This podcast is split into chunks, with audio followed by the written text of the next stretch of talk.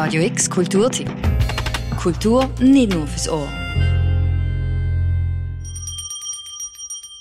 Tra, tra, tralala, tra, tra, tralala, der Kasperli ist wieder da, der Kasperli ist da. Und zwar in der neuen Ausstellung im Museum der Kulturen. Bima Kasper und Dämon heisst die und verschreibt sich ganz im Figurentheater. Wie der Name schon verrotet, sind Bima, Kasper und Dämon die Hauptfiguren der Ausstellung, sagt der Kurator Richard Kunz. Der Kasper ist uns allen bekannt, natürlich, aus der eigenen Kindheit. Und Bima ist eine Figur aus dem indischen Epos Mahabharata.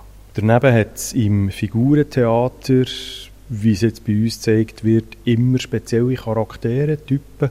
Das sind auf der einen Seite Spassmacher, Diener, Übersetzerfiguren, sogenannte Tricksterfiguren. Und auf der anderen Seite sind es Bösewichte und Dämonen. Das Figurentheater gibt es auf der ganzen Welt. Die Ausstellung fokussiert aber das Figurentheater aus Europa und Asien. Die Ausstellung hat sechs Stationen und jede Station erzählt eine andere Geschichte. Wir haben zwei Geschichten aus Indien, Mahabharata und Ramayana. Wir haben die Geschichte von Amir Hamza, eine persische Geschichte ursprünglich. Aber alle die Geschichten sind auch nach Indonesien gelangt. Also Indonesien ist ein Fokus in der Ausstellung.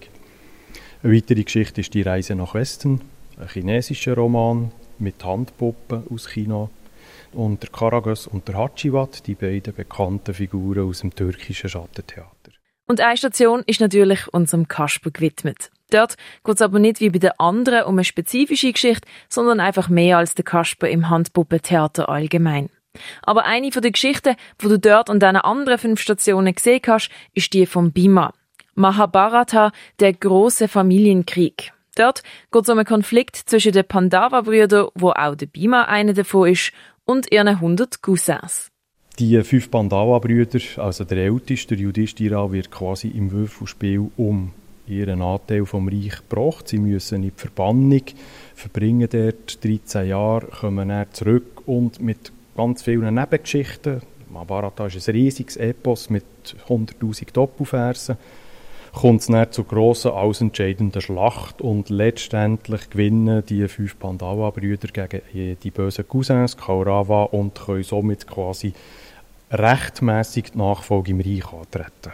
Sagt Richard Kunz. Aber am besten gehst du selber die Geschichte entdecken und kannst mit eigenen Augen sehen, was das für eindrucksvolle Figuren sind. Außerdem gibt es noch eine Spielstation, wo du selber die Figuren zum Leben erwecken kannst. Die Ausstellung Bima, Kasper und Dämon ist jetzt für ein Jahr lang im Museum der Kulturen zu sehen. Für Radio X, die Noemi Keller. Radio X Kulturtipp. Jeden Tag mehr. Kontrast.